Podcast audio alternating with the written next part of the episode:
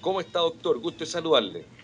Eh, hola, buenas tardes, Alejandro. Eh, es un placer para mí el poder estar acá con ustedes y con la audiencia compartiendo estos minutos acerca de, la enfermedad tromboembólica venosa y su tratamiento anticoagulante.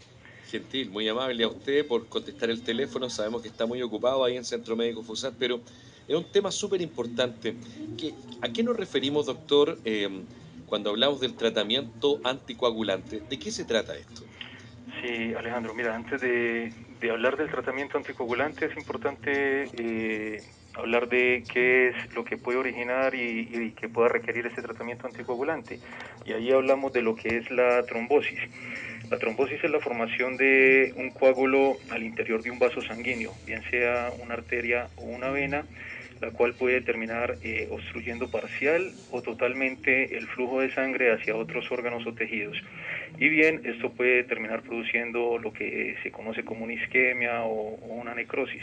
Entonces, eh, ahí nosotros, eh, obviamente, ciertas patologías que pueden dar estos fenómenos requieren de un tratamiento anticoagulante para eliminar el trombo o tratar de disolverlo lo más que se pueda. Y ahí obviamente hay varios tratamientos, eh, entre ellos eh, tenemos inicialmente las, las medidas preventivas, que es todo, toda medida que pueda favorecer el retorno venoso y aumentar el flujo. Son medidas simples como elevar los pies, ¿sí? como tener una movilización precoz después de un reposo prolongado, tratar de, iniciar eh, lo antes posible eh, una movilización. Y también hay unas eh, medias elásticas o antiembólicas que llamamos, que son las medidas de gradiente de presión, que ajustan a nivel de las pantorrillas, favoreciendo el retorno venoso y el flujo sanguíneo. También hay otras eh, medidas farmacológicas, como son los, los tratamientos, y ahí tenemos tratamientos tanto parenterales, o sea, inyectables, o tratamientos orales. En este tratamiento, bueno, vamos a hablar precisamente de esto, em, hablando con el doctor eh, Jairo Mejía, médico familiar del Centro Médico FUSAT, se refiere al tratamiento anticoagulante, ya nos dijo que es la trombosis. ¿En qué consiste el tratamiento? Por ejemplo, eh, habló usted de una inyección. ¿Cómo son estas inyecciones y cómo va eh, beneficiando al organismo para regular esto que estamos hablando del, tratamiento? Sí, Alejandro, mira, eh, los tratamientos inyectables constan de un medicamento muy conocido de muchos años que se llama la heparina. ¿sí?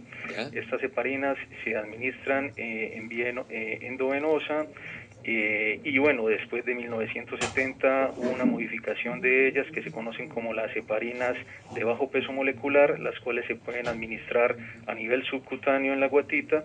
Y estas inyecciones lo que hacen es eh, anticoagular al paciente cuando se utilizan eh, a una dosis por kilogramo de peso según el paciente dos veces al día o también las podemos usar de manera eh, profiláctica, lo que llamamos una eh, tromboprofilaxis para evitar que se dé una enfermedad tromboembólica venosa, que se vaya a formar un, coágulo o un trombo. ¿sí? Ahora, doctor, ¿por qué, por ejemplo, acá le consulta la auditora, ¿por qué se producen las varices? ¿Por qué aparecen estas como piernas hinchadas, estas como arañitas que muchas veces duelen o, se notan las venas hinchadas, la circulación como que molesta. Sí, bueno, hay, hay que diferenciar que no toda varice, aunque es una medida que puede llevar a, una enfermedad tromboembólica venosa, o sea, formar coágulos, no toda varice significa que el paciente eh, requiera anticoagulación o que tenga un trombo. La inflamación en las extremidades inferiores muchas veces da por falta de circulación, principalmente a nivel de la vena safena e incluso hay pacientes que tienen venas varices eh, muy inflamadas que muchas veces no responden al tratamiento farmacológico oral y que terminan en una cirugía que se llama la safenectomía para mejorar este, este flujo y este retorno venoso que hablábamos anteriormente. ¿sí? Pero eh, cabe destacar, vuelvo y repito, no todo paciente eh, con varices significa que tenga un trombo sí hay una asociación y hay un riesgo de que pueda llegar a, eh, hacerlo.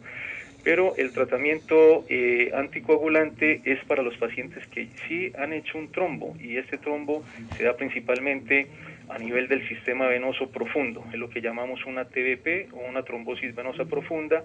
Es la localización del trombo que, como hablábamos anteriormente en la definición de la trombosis, impide el flujo de, la sangre, ocluye parcial o totalmente el vaso y eh, estos pacientes eh, tienen que estar anticoagulados.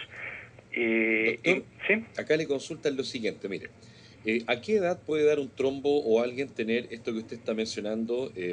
puede ser hombres, mujeres, ¿hay alguna condicionante? Ser o tal vez estar sobrepeso, pasar mucho sentado, o le podría pasar a cualquiera a cualquier edad. Sí, puede pasar a cualquiera a cualquier edad, aunque hay factores que pueden ser predisponentes, ¿sí? Se dice que aproximadamente entre hombres y mujeres la proporción es de uno a uno, pero eh, en ciertas eh, etapas o edades de la vida, ¿sí? Cuando se es menor, por ejemplo, en las mujeres hay un poco más de riesgo. ¿Por qué?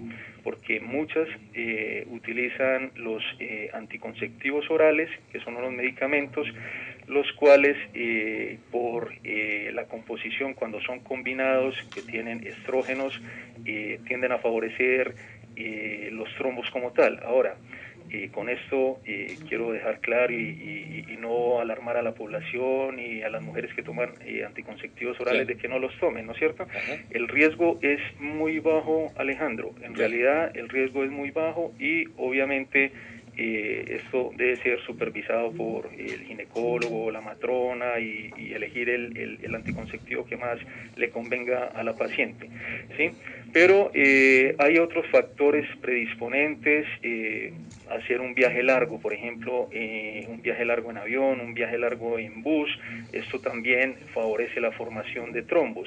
Hay unas patologías que, bueno, que pueden dar también formación de trombos, entre ellas una arritmia bien común que es la fibrilación auricular, que es una arritmia que presentan muchos de los adultos mayores eh, después de los 75 años y esta patología eh, en realidad tiene un alto riesgo de, poder embolizar, ¿sí? de, formar un trombo y, desprenderlo y enviarlo a, hacia el cerebro y hacer, terminar haciendo un accidente cerebrovascular.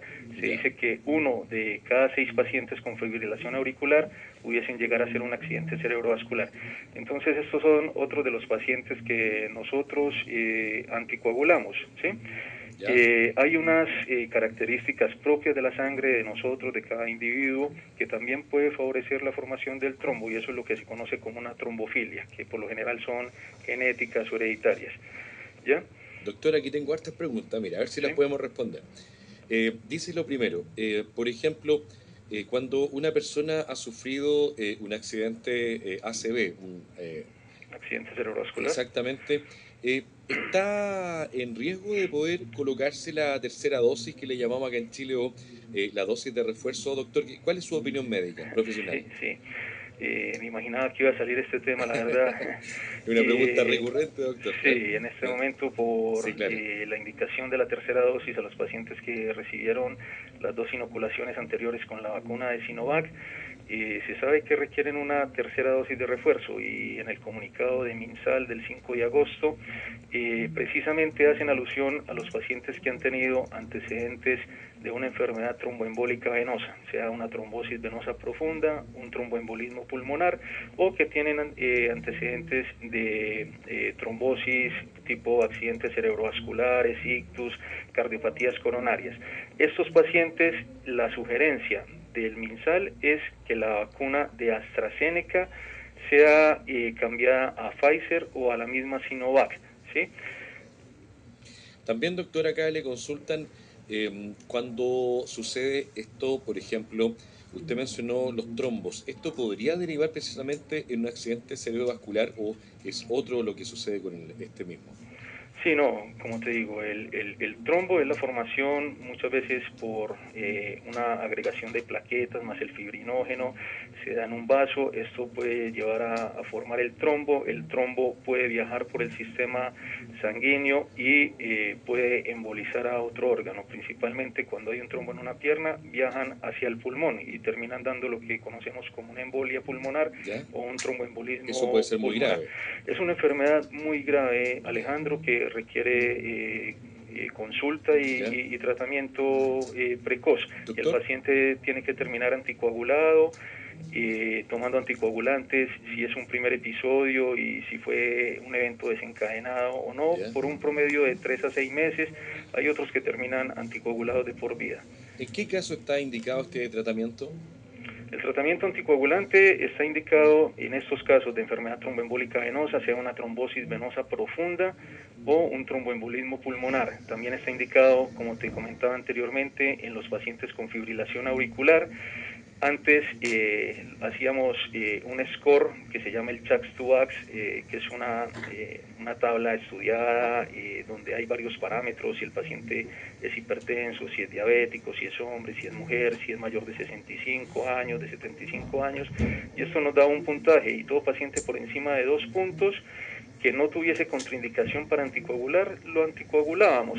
Ahora incluso las últimas guías refieren que en hombres con un solo con un valor tan solo mayor a uno es eh, indicación de anticoagular. En las mujeres seguimos con dos, Pero como te decía, hay unos eh, unas contraindicaciones también para anticoagular. El medicamento anticoagulante en realidad es un medicamento beneficioso, como su nombre lo indica, para evitar que, la sangre, para que los pacientes me entiendan, los eh, eh, oyentes me entiendan, eh, no se vaya a poner muy, muy gruesa, no vaya a formar coágulos, trombos como tal.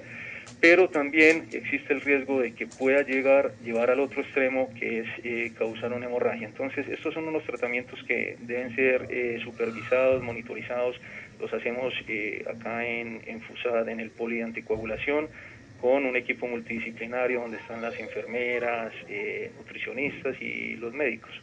Doctor, una paciente adulta mayor consulta que mm, ¿Cómo son estas inyecciones que van a la, a la, vena, digamos, porque no la pueden operar por su edad, pero sí le, inyectan a la, a, la, vena? ¿Esto, ¿Esto se hace cada año? ¿Cómo funciona eso? No, el, el tratamiento endovenoso por lo general lo usamos mucho cuando el paciente está eh, eh, hospitalizado, ¿sí? Se hace intrahospitalariamente y eh, de ahí preferimos pasar a un tratamiento oral, a un anticoagulante oral, que actualmente eh, hay dos grupos eh, acá en Chile, está los antagonistas de la vitamina K y ahí tenemos dos medicamentos que es el acenocomarol y la warfarina, y hay unos anticoagulantes, bueno, estos, perdón, estos antagonistas de la vitamina K son medicamentos que llevan más de 50 años en el mercado, son en realidad medicamentos bien utilizados, también se conocen como anticumarínicos o anticoagulantes tradicionales. Después del 2012 surgen unos nuevos anticoagulantes llamados anticoagulantes directos. Estos anticoagulantes eh, no eh, están no están aprobados en todas las patologías, por ejemplo en un reemplazo valvular, paciente que le reemplazan una válvula del corazón, los antagonistas de la vitamina K los usamos habitualmente en estos pacientes, los anticoagulantes directos no se pueden usar porque todavía no hay un estudio, un consenso que, que lo avale como tal. ¿sí? También en los pacientes renales que están en una diálisis, estos últimos anticoagulantes directos, claro, todavía no tienen estudios como, como para eso. ¿sí? Doctor, eh, acá me consulta un auditor también, dice que él es adulto mayor y tenía problemas de las varices, no lo pueden operar, pero sí le inyectaron. ¿E-, ¿Eso tiene que ver como para secar el varice, me, comenta el auditor? ¿Es como para eso no? Ah, bueno, sí, hay, hay un tratamiento que se llama escleroterapia, que por lo general lo hacen los cirujanos eh, o cirujanos vasculares, y es inyectar esos vasitos para desinflamarlos, ¿sí? Eso es para, para que, digamos, las varices se, se deshagan, por, decirlo en forma para, para desinflamar las varices. Oiga, doctor, le consultan acá eh, cómo el tema, por ejemplo, cuando duelen mucho las piernas, eh, ¿eso podría ser eh, eh, señal de, de, un trombo? Aquí me consultan auditores que trabajan como conductores, o sea, están muchas horas al día sentados. Sí, Alejandro, muy buena pregunta. Mira, ahí una sintomatología para uno sospechar que quizá esté cursando con una trombosis venosa profunda y entre ellas está el dolor en el tercio medio de la pierna, lo que comúnmente se llama la pantorrilla, ¿sí? Cuando hay dolor eh, en esa localización, hay cambio en la coloración, se torna roja, se pone caliente, cambia la temperatura, si aumenta el volumen, o sea, se hincha la pierna, esto es eh, un sinónimo de, que pudiese estar cursando con, un trombo y es indicación de que el paciente inmediatamente consulte. No hay que perder tiempo. Exacto. Ahora, eh, ¿cuándo se debe consultar, aparte de todo esto que usted nos ha mencionado, doctor, eh, ¿cuándo uno debe decir, a ver, hay que hacer un chequeo, hay que preguntar, hay que ir o de verdad no podemos perder tiempo? Bueno, Alejandro, eh, nosotros acá en, en FUSAT, el, el poli de, de taco de anticoagulación, eh, lo manejamos con pacientes que están anticoagulados con los antagonistas de la vitamina K, se hacen ocumarol y warfarina. Estos pacientes deben obviamente mantener sus controles y, son controles que son bien periódicos. Eh, quizá a diferencia de, una hipertensión una artrosis eh, que puede dar un poco más de tiempo, cuando el paciente está muy bien anticoagulado y está en un rango terapéutico, lo vemos cada cuatro a cada seis semanas. Es la indicación, no solamente en Chile, sino también a nivel de Europa y América. Eh, esos pacientes eh, tienen que mantener sus controles, es importante porque estos tratamientos eh, interactúan con muchos medicamentos, hay más de 200 interacciones actuales y también interaccionan con alimentos, entonces hay que mantener un monitoreo para estar en, un rango terapéutico. El paciente que no esté anticoagulado y como lo comentamos anteriormente, si se nota aumento de volumen en la pierna, dolor en la pierna, cambios en la coloración, cambios eh, en la temperatura, eh, o si por el contrario llega a presentar dolor en el pecho, dificultad para respirar, palpitaciones, llega a tener tos con sangre, hay que consultar inmediatamente un servicio de urgencias para descartar que no esté cursando con una enfermedad tromboembólica venosa tipo trombosis venosa profunda o tromboembolismo pulmonar. Doctor, acá le preguntan esta enfermedad tromboembólica ¿Es eh, genética o eh, hereditaria, por ejemplo? Sí, hay factores genéticos que eh, creo que lo conversé anteriormente, el, más común de ellos es un factor que se llama el factor 5 de Leiden, esto se conoce como trombofilia, o sea, en el propio cuerpo nosotros tenemos alteración de unos factores de la coagulación que pueden llevar a, formar trombos, ¿sí? pero también eh, hay muchos eh, factores de, riesgo para hacer una trombosis, como el, hecho de, tener eh, obesidad, quizás en, menor medida, ¿sí? El, el, hábito tabáquico también puede contribuir a ello. estas arritmias, como te decía, la fibrilación auricular, eh, otro tema son los desplazamientos largos eh, en avión, donde hay reposo. Entonces, lo ideal es que el paciente. Espacio también. Exacto, poco espacio. Entonces, lo ideal es que el paciente, por lo menos, si es en avión, camine un poco por el pasillo. Si va a viajar en, en auto, eh, se detenga y se estire y camine un poquito, ¿sí? Y eh, bueno, también hay eh, otros factores a menor medida. Ahora, con todo este tema de la pandemia, el, el solo hecho de cursar con, con COVID y asociándolo un poco a lo que me preguntaste anteriormente acerca de la vacuna AstraZeneca, eh, esta vacuna por estudios se ha demostrado que el riesgo de que produzca un trombo es de un 0.0006%, es en realidad bajo. Sin embargo, eh, hay una entidad que se llama el BIPIT, que es asociado a una trombocitopenia posterior a la vacuna, donde se ha demostrado que produce trombos y por eso la indicación de cambiar la inoculación en los pacientes con antecedente de trombosis a Pfizer o a Sinovac. Pero también el solo hecho de hacer un viaje en avión, vuelvo y repito, tiene un riesgo de entre un 3 a un 12%. El hecho de cursar con COVID en, tu hogar o en una residencia sanitaria que no requiera hospitalización tiene un riesgo de un 1%. Si ya esto, el COVID te obliga a consultar y que te hospitalicen en una unidad de, de, de médico quirúrgico, aumenta 5% y si llegas a requerir una UCI, una unidad de cuidado intensivo, ya puede aumentar hasta un 25%. ¿sí? Ok, en este espacio que entrega División al Teniente de Codelco de salud, también de enfermedades, precauciones, recomendaciones, tratamientos y bueno, también, eh, ¿no es cierto?, consultas de ustedes. Estamos siempre con los profesionales del Hospital Clínico FUSAT. Esta vez nos acompaña el doctor Jairo Mejía, médico familiar del Centro Médico FUSAT, que está hablando del tratamiento anticoagulante y la enfermedad tromboembólica. Las dos últimas preguntas, doctor. Algo súper trivial, que usted lo mencionó, yo recuerdo cuando comenzamos a hablar. Si alguien está mucho de pie o tal vez viaja mucho sentado, trabaja sentado, eh, usted dijo poner los pies en alto. ¿Qué sucede ahí cuando uno levanta los pies y los coloca en alto? Eh, ¿Qué sucede con la circulación? Sí, eso va a favorecer el retorno venoso y va a aumentar el flujo sanguíneo. solamente con, con hacer ese cambio y, elevar los pies va a tener mejor flujo sanguíneo. Entonces, con esto son medidas preventivas que podemos llegar a, evitar eh, caer o, cursar con una trombosis. Ahora, hay factores de riesgo genéticos. Eh, eh, se me pasó a hablar también del paciente que cursa por ejemplo, con un cáncer eh, activo, también es un riesgo de que desarrolle trombos. ¿sí? Entonces, eh, estos factores pueden ser, eh, estas medidas preventivas pueden funcionar siempre y cuando obviamente no hayan otros riesgos asociados. el solo hecho de, caminar en realidad es un ejercicio que, que no cuesta nada, no tienes que inscribirte en un gimnasio, el caminar te va a ayudar no solamente para evitar estos trombos, se dice que una de, dos personas que tienen o una cirugía o un reposo prolongado pueden llegar a ser un trombo. Entonces, caminar te va a fortalecer el sistema cardiovascular, te va a ayudar para enfermedades metabólicas, para la misma eh, patologías osteomusculares y obviamente también nos sirve en este tema de de la enfermedad tromboembólica venosa. Ya, doctor, nos queda un minuto. ¿Cómo se puede prevenir la enfermedad tromboembólica?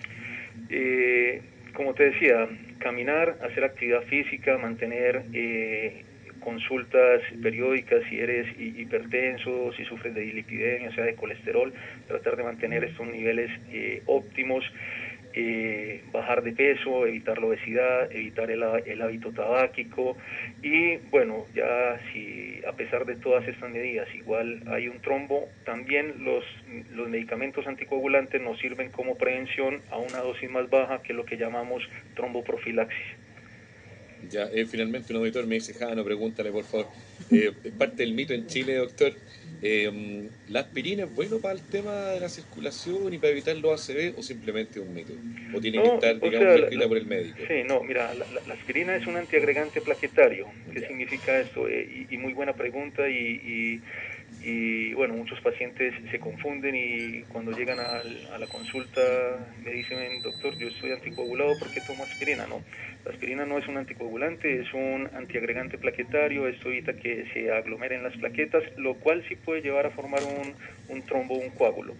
Sí, y sí, sirve, como prevención sirve. Quizá hay estudios donde han mostrado que las dosis que tomamos quizás no, no sean las óptimas, de pronto una dosis mayor, pero sirve para evitar esta, esta aglomeración de, plaquetas.